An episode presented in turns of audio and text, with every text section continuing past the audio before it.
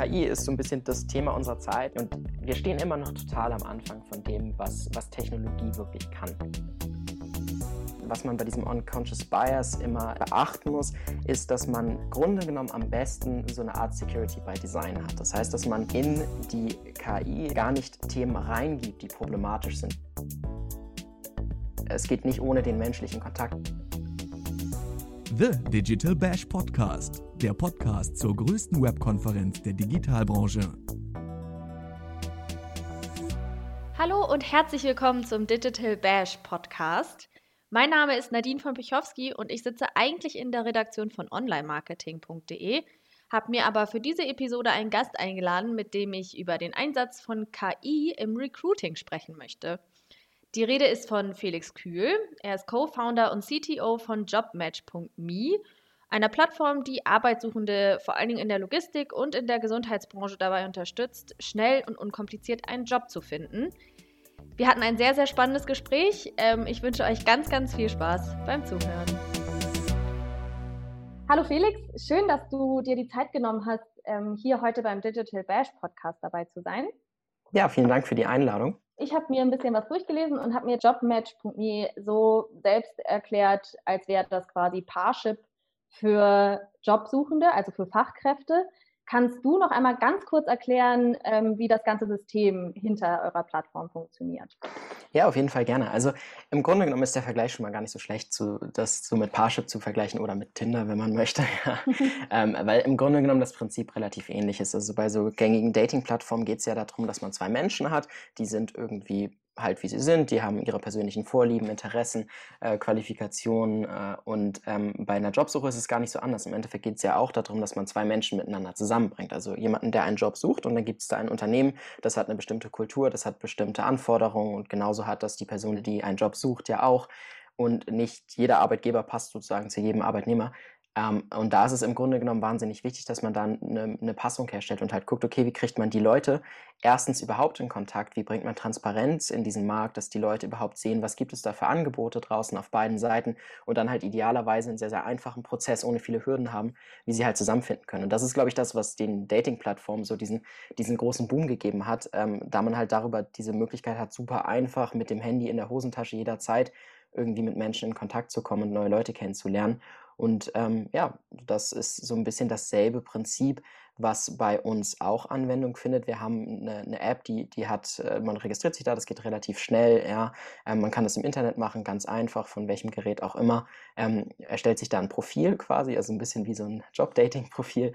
Äh, und, und kommt dann in unser Matching rein. Unser Algorithmus berechnet sozusagen die besten Passungen und ähm, wir, wir matchen dann halt in, in verschiedenen Kategorien. Ist ein bisschen komplexer natürlich als bei, bei sowas wie Tinder, wo es im Grunde genommen nur nach, nach Geschlecht, Alter und Ort geht.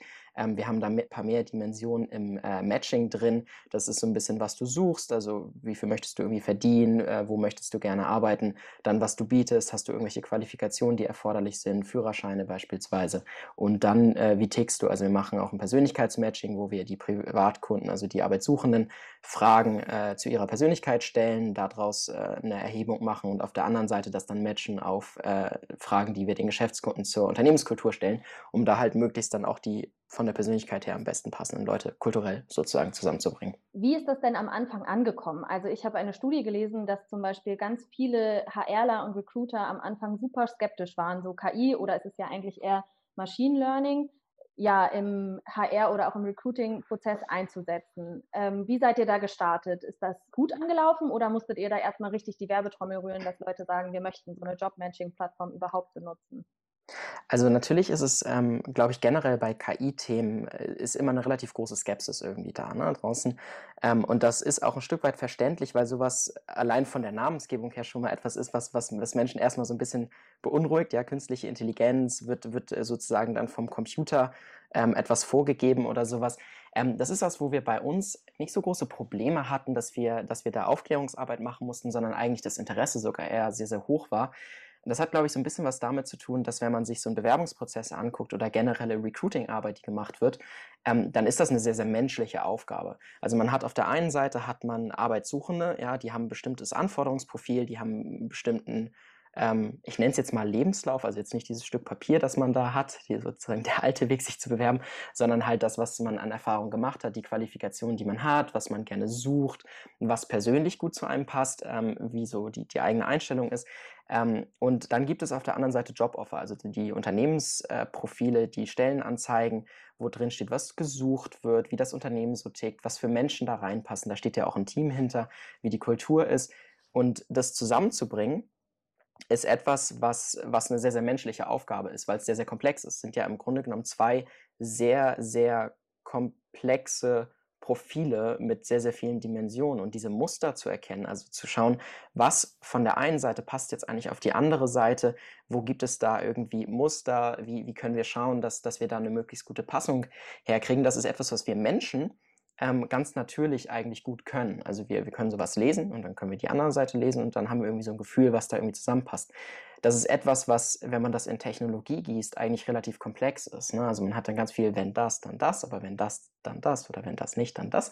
Ne? Und ähm, das ist etwas, wo, wo ähm, intelligente Technologien sehr interessant werden plötzlich, weil es dabei sehr, sehr viel um Mustererkennung geht, weil wir damit eigentlich ein viel viel mächtigeres Tool haben, um diese beinahe menschlichen Aufgaben irgendwo zu lösen, die halt nicht linear sind.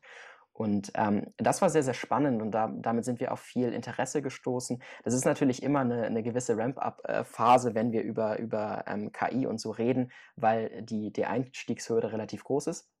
War aber sehr, sehr spannend und, und sehr viel Interesse da draußen über, über die Technologie und eben wie man das nutzen kann, um diesen Prozess effizienter und leichter zu machen im Endeffekt.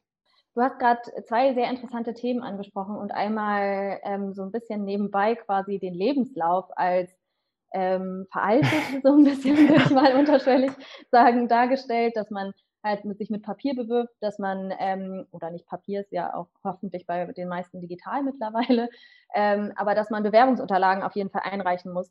Ich habe auf eurer Plattform gesehen, dass da halt keine Bewerbungsunterlagen notwendig sind. Ähm, mhm. Wie können dann Unternehmen sicher sein, dass ähm, der oder die Bewerberin dann wirklich passt? Also wie funktioniert das so richtig? Äh, ja, also erstmal, man, man wäre erschrocken, wie viele Papier es da draußen sozusagen in Bewerbungsprozessen wahrscheinlich doch noch gibt. Also im Grunde genommen ist es so, ähm, dass äh, die, also das, was wir auf unserer Plattform machen, ist ja, dass, äh, dass der Bewerber oder die Bewerberin sich ein Profil anlegt ähm, und dann eben auf, auf Stellenanzeigen gematcht wird. Ähm, ganz wichtig ist es, glaube ich, dass dieses Thema Lebenslauf etwas ist, was, was wir als überholt ansehen, in dem Sinne, dass diese Bewerbungsunterlagen rauszuschicken für viele eine, äh, Menschen da draußen eine sehr, sehr große Hürde darstellt. Also gerade für, ähm, also unsere, unsere Plattform ähm, spezialisiert sich sehr, sehr stark auf, auf Fachkräfte, also da, wo der der Fachkräftemangel groß ist. Das mag eine Pflegekraft sein, das mag ein Lkw-Fahrer, eine Lkw-Fahrerin sein. Disponenten äh, sind, sind bei uns ein Thema ähm, und eben auch äh, Service- und Gastropersonal. Also all solche Bereiche. Und, und für diese Menschen, die haben vielleicht nicht, äh, nicht unbedingt einen Lebenslauf zu Hause rumliegen. Ja? Die müssen den schreiben, die müssen Anschreiben aufsetzen. Und das ist eine, eine relativ große Hürde in so einem Bewerbungsprozess. Und die versuchen wir eben wegzunehmen, weil sie eigentlich gar nicht so einen hohen Wert hat. Also ich möchte nicht wissen in großen Unternehmen, wie viele Stapel ja, an Papier, an Bewerbungsunterlagen da eben rumliegen, teilweise nicht gelesen werden. Und das versuchen wir eben, eben rauszunehmen. Und ähm, wenn es jetzt um die, die, deine Frage ging, so ein bisschen an die Richtigkeit der Daten. Ne? Mhm. Genau. Ja. Also ähm, natürlich ist das Suchprofil eine Sache auf, äh, in, in unserem System. Was wir sehr stark gemerkt haben, ist, dass die Angaben äh, zum, zum größten Teil korrekt sind. Also wir haben da sehr, sehr wenig äh, Problem mit Falschangaben. Es kann immer noch zusätzlich sein, und das ist, glaube ich, ganz, ganz wichtig, es geht, es geht nicht ohne den menschlichen Kontakt. Also es ist wahnsinnig wichtig, dass die Menschen über unsere Plattform miteinander in Kontakt kommen. Und natürlich kommt es dann häufig noch dazu, dass man auch, auch solche, ähm, ich nenne sie jetzt mal Hard Requirements, äh, sowas wie einen Führerschein für einen Lkw-Fahrer, ja, das ist, äh, oder eine Lkw-Fahrerin, das ist relativ wichtig, ja, dass, dass der Führerschein vorhanden ist, das wird dann natürlich im Endeffekt auch nochmal gecheckt.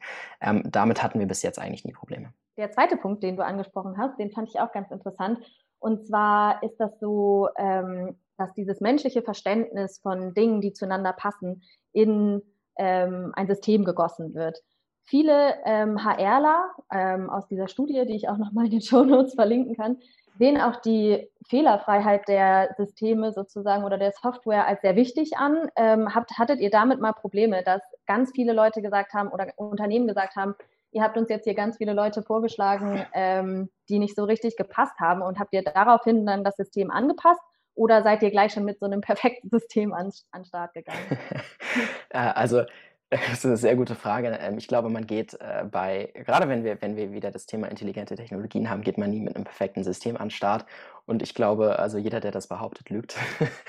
ähm, es ist aber dennoch, das ist das, auch wieder das Charmante an der ganzen Geschichte. Es ist im Grunde genommen ein System, das sich ja selber reguliert. Also dadurch, dass, dass das Feedback, in die, also wir haben ja einen geschlossenen Kreislauf. Also jemand, der sich bewirbt und sagt, hey, dieses Unternehmen ist interessant für mich, ähm, der landet in Echtzeit bei dem, bei dem Unternehmen, ja, ähm, und äh, die, die Person, die in dem Unternehmen für Recruiting zuständig ist, das System bei uns benutzt, also das Bewerbermanagementsystem benutzt, ähm, diese Person gibt dann wieder Feedback, ob der Bewerber interessant ist, ob das Profil passend ist oder eben nicht. Und dadurch, dass wir diese Daten automatisch da erheben, können wir halt im System sehr schnell lernen. Das heißt, wenn, wenn der Algorithmus irgendwie äh, sich in eine falsche Richtung entwickelt, wenn wir da merken, die, die Qualität stimmt nicht ganz, dann, dann reguliert sich das im Grunde genommen irgendwo selber. Und das ist etwas, was wir, was wir sehr, sehr eng betrachten als wichtige Metrik im System ähm, von Seite der Geschäftskunden, also derjenigen, die äh, die Arbeitnehmer suchen.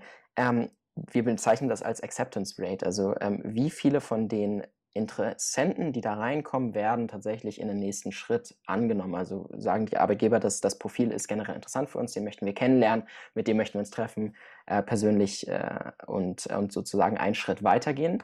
Ähm, und da hatten wir, das ist eigentlich ganz interessant, das so ein bisschen zu verfolgen, weil das sehr, sehr gut widerspiegelt, wie sich so ein Algorithmus auch entwickeln kann und wie wir den ähm, weiter, äh, weiter gestalten und optimieren. Da hatten wir Anfang des Jahres hatten wir eine Acceptance äh, Rate von, von äh, unter 40 Prozent, ja, also irgendwie 30, 30 äh, Prozent grob. Ähm, und das ist im Grunde genommen schon relativ gut. Ja, wenn man mal überlegt, das ist sozusagen jede dritte Bewerbung, die man dann über unsere Plattform tätigt, führt dann auch zu einem Bewerbungsgespräch. Ich glaube, das ist eine sehr, sehr gute Zahl per se schon gewesen. Und das war Anfang des Jahres.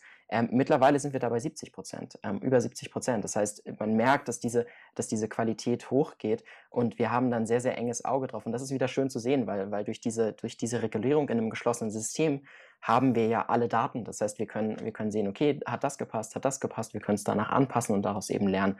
Und das ist sehr, sehr wichtig, ähm, um das System zu optimieren. Ich glaube, mit einem perfekten System äh, startet man nicht, aber darum geht es auch nicht. Der Algorithmus ist ja so gesehen das Herz der ganzen Plattform genau. und des ganzen Jobmatchings. Was ich mich jetzt gefragt habe in der Vorbereitung ist, wie doll läuft man Gefahr als Entwickler? Also der Algorithmus wird ja von Menschen geschrieben.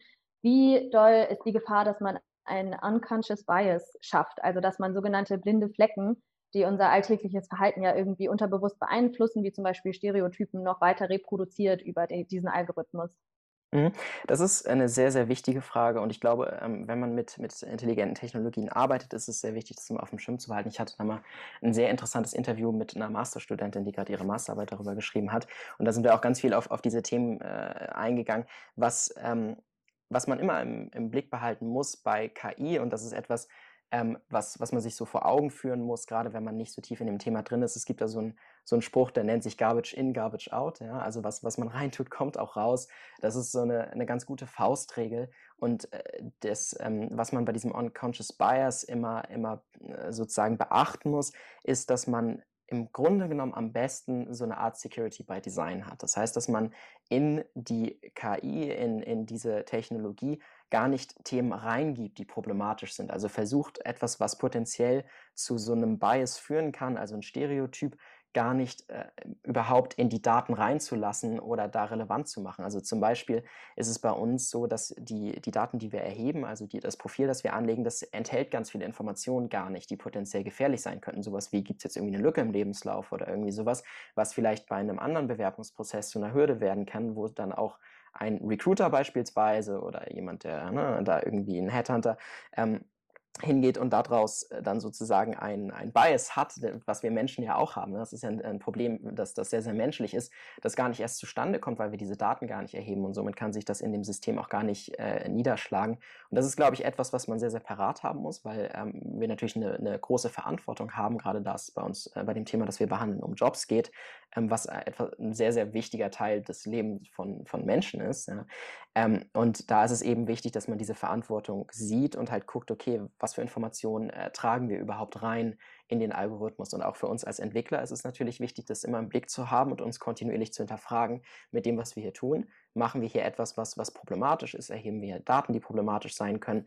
Ähm, dürfen, also sollten wir das, das verwenden? Wie, wie passen wir das Ganze an? Also es ist, glaube ich, was, was wir immer von Anfang an mit im Blick haben. Aber wenn man sich bei uns registriert und äh, sich sozusagen diesen Registrierungsprozess mal anschaut, dann äh, merkt man, glaube ich, relativ schnell, dass die, dass die Fragen sehr, sehr on point sind zu dem Thema, was wirklich relevant ist für diesen Job und wenig von diesen Nebenthemen äh, sozusagen enthalten, die da irgendwie problematisch sein könnten.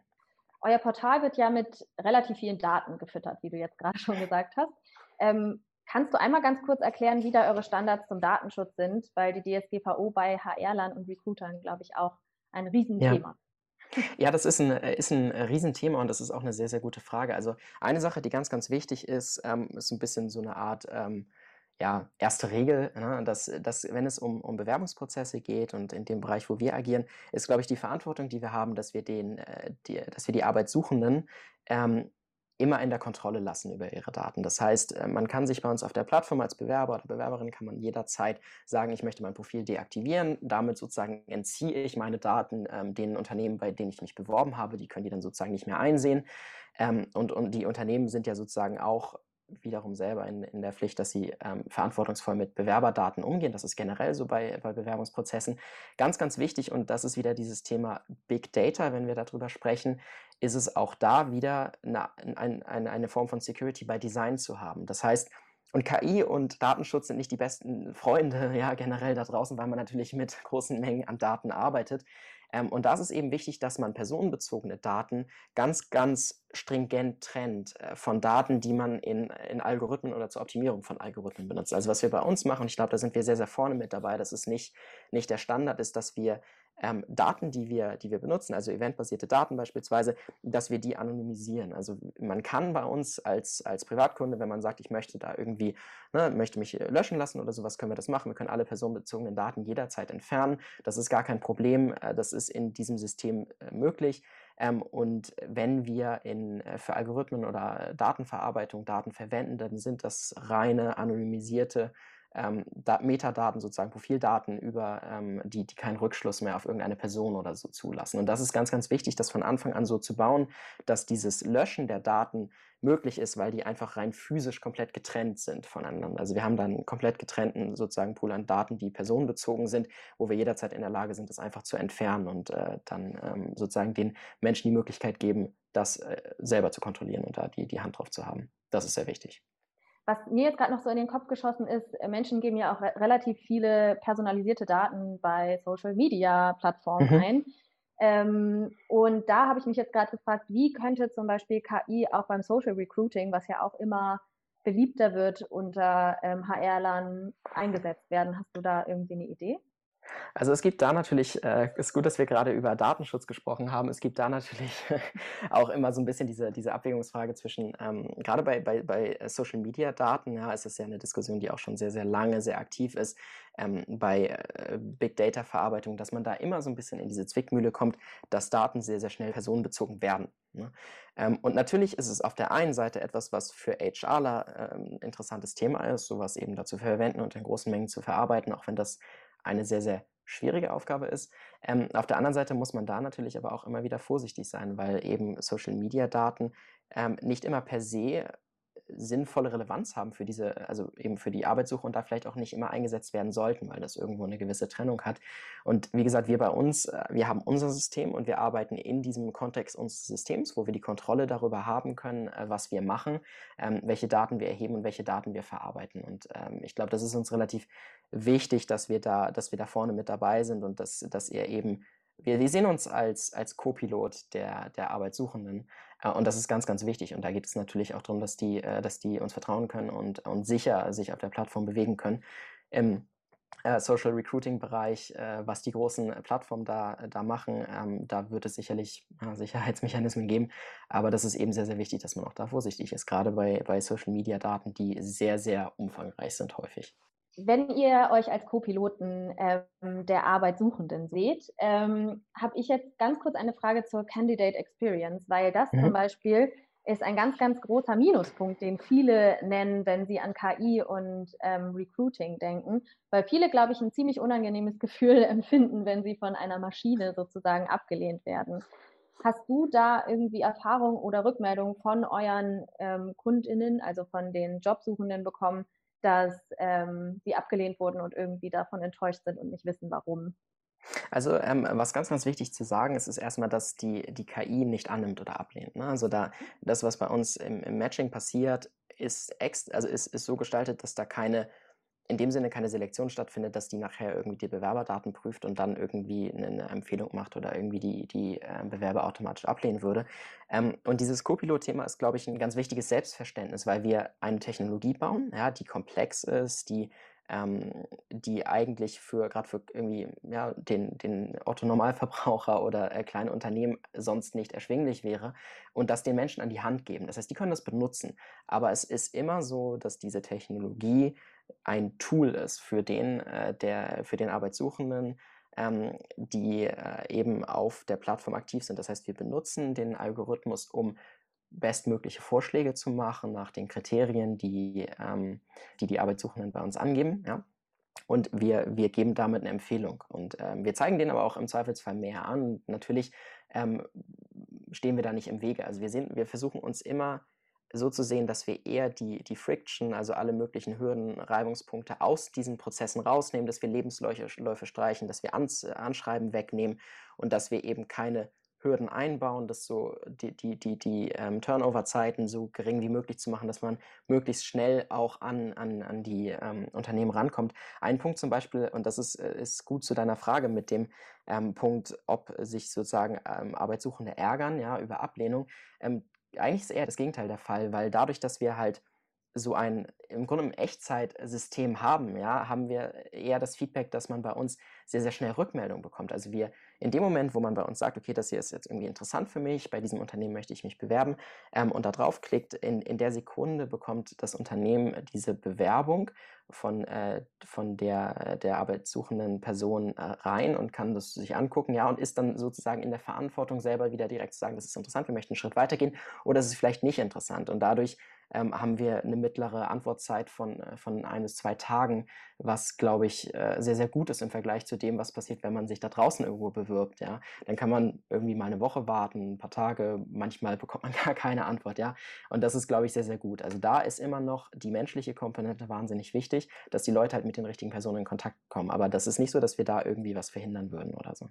Wenn man jetzt mal von der Arbeitssucherseite oder Arbeitssucherinnenseite ähm, auf die andere Seite wechselt, hast mhm. du eine Empfehlung, welche Branchen ähm, am geeignetsten sind, um KI in ihr Recruiting-Prozess zu implementieren? Also ihr, glaube ich, beschränkt euch ja auf Logistik und die Pflegebranche.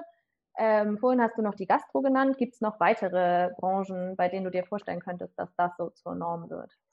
Also im Grunde genommen ist es, glaube ich, ein gutes Tool für, für sehr, sehr viele Branchen. Also wir beschränken uns auf, auf, auf eher die nicht akademischen Fachkräfte, ähm, weil die den, eigentlich den größten Teil unseres Arbeitsmarktes immer noch ausmachen, aber es halt eigentlich sehr, sehr wenig äh, Lösungen gibt, die sich mit, mit, mit diesen Menschen beschäftigen.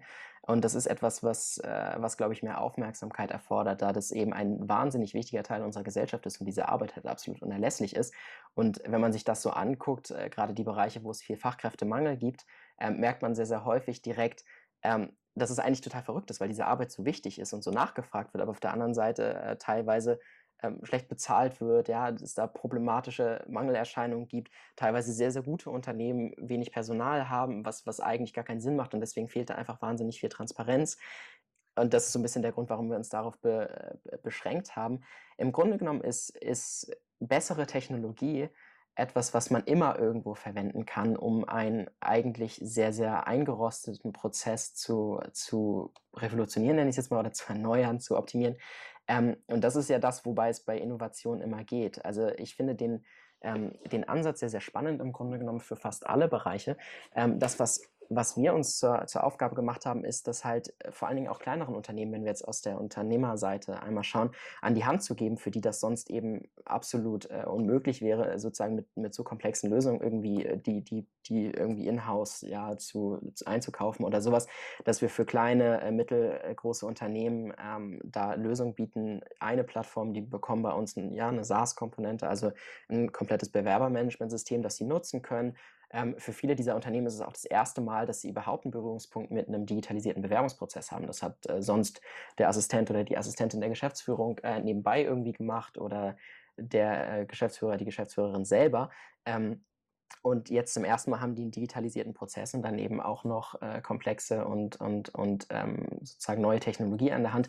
Das ist, glaube ich, etwas, was wir sehr, sehr spannend fanden, weil bei diesen Unternehmen halt so viel Bedarf und Potenzial für Digitalisierung ist.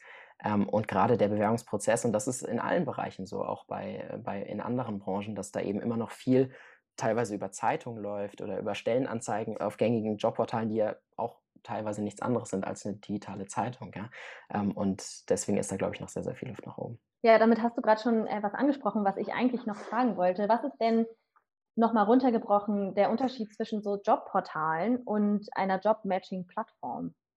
Äh, das ist eine sehr, sehr gute Frage. Also ähm, Jobportale, das ist immer so ein bisschen, ähm, wenn man sich anguckt, wie das Ganze so vor 100 Jahren aussah, ja, da war so ein bisschen noch sehr, sehr undigital unterwegs, hatten Zeitungen, ja, haben vielleicht an irgendwelchen schwarzen Brettern Jobs ausgehangen.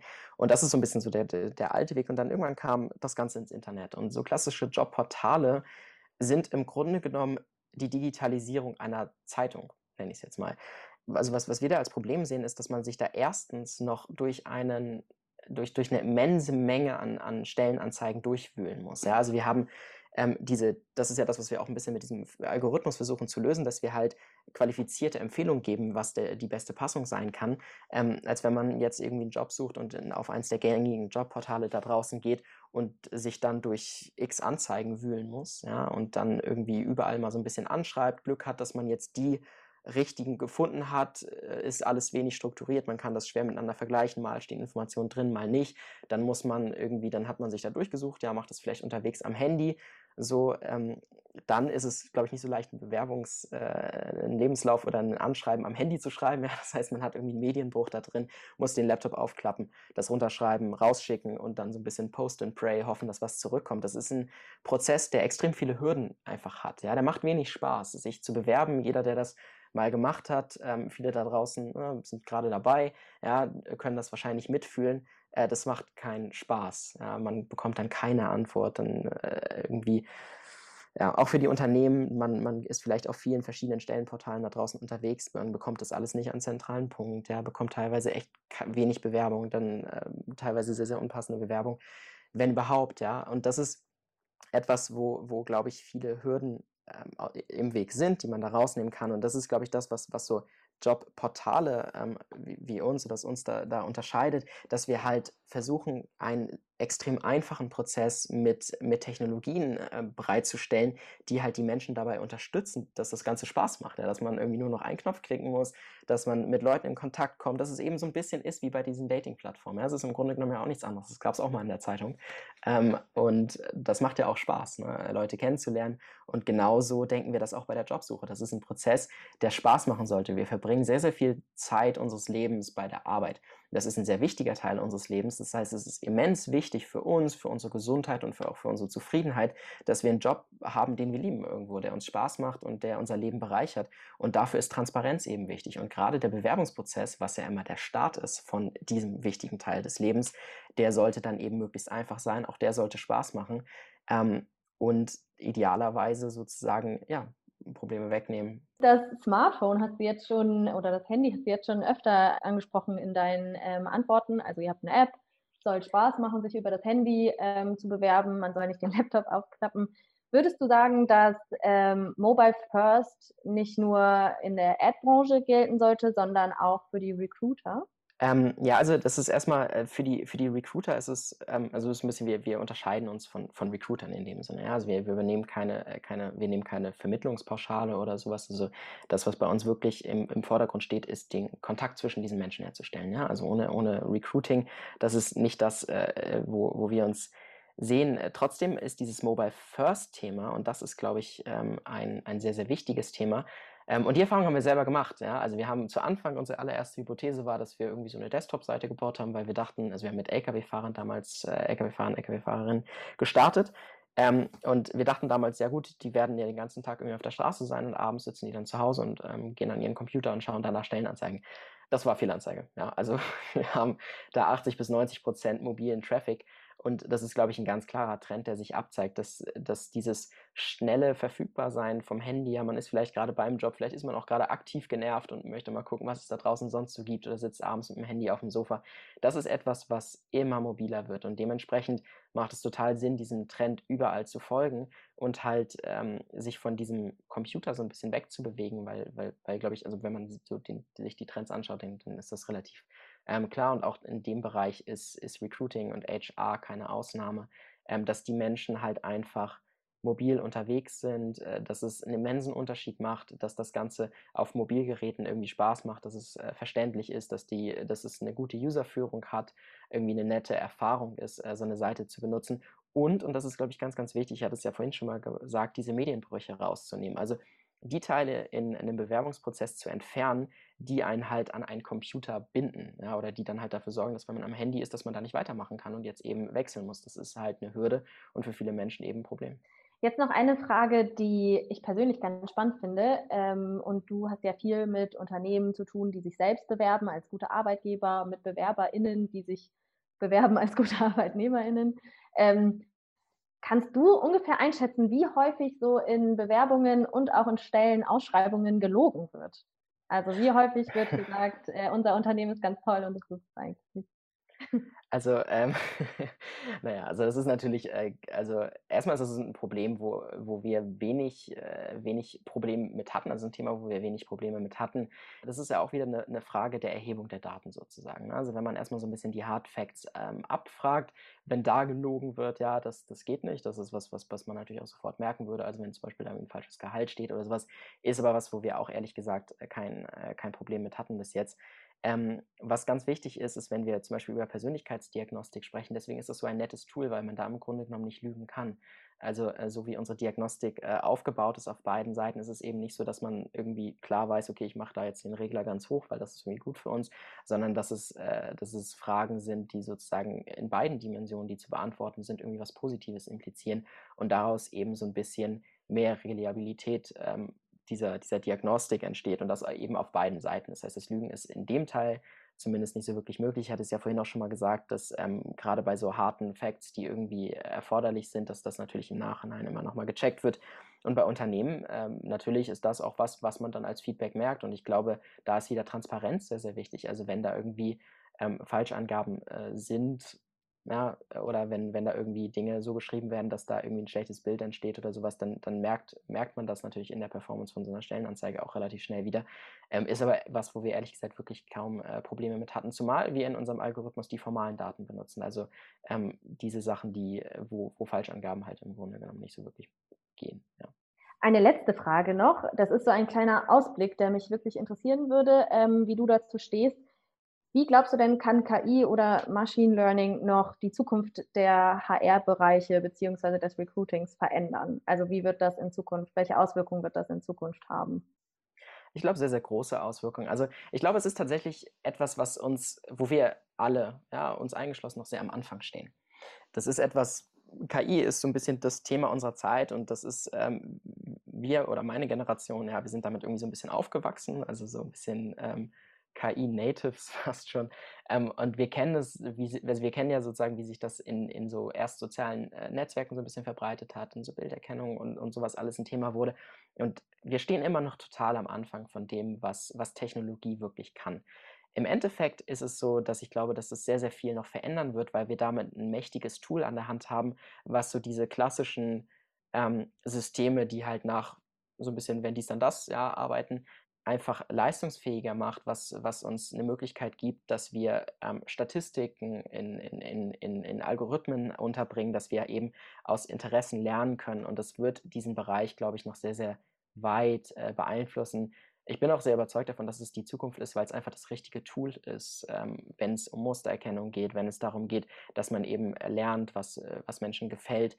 Ähm, und es ist was, wo wir uns, glaube ich, auch viel, ähm, viel von nehmen können, was auch viel Probleme löst. Also wir hatten ja vorhin auch über das Bias-Thema gesprochen, was äh, bei jemandem, der sozusagen in der Mitte steht und, und vermitteln würde zwischen äh, Arbeitssuchenden und Unternehmen, ähm, ja auch ein Thema ist. Ja? Also ein Mensch, Mensch hat einen Bias. Bei dem Computer können wir explizit darauf achten, dass wir eben solche Themen äh, da rauslassen, dass wir bestimmte Sachen nicht erfragen, dass wir, ähm, dass wir dafür sorgen, dass wenn wir irgendwie ähm, einen intelligenten Algorithmus bauen, dass wir dann zum Beispiel das Geschlecht nicht berücksichtigen oder sowas ähm, oder andere Themen. Ja? Und das ist, glaube ich, etwas, was unglaublich viele Chancen noch hat, diesen Prozess besser zu machen und für beide Seiten, also sowohl für die Arbeitssuchenden, dass sie in der Lage sind, äh, eine gute Erfahrung zu haben, ja, dass sie ähm, die, die, die richtigen Matches finden. Die Welt wird ja immer größer, es gibt immer mehr da draußen, wo man irgendwie zupassen kann.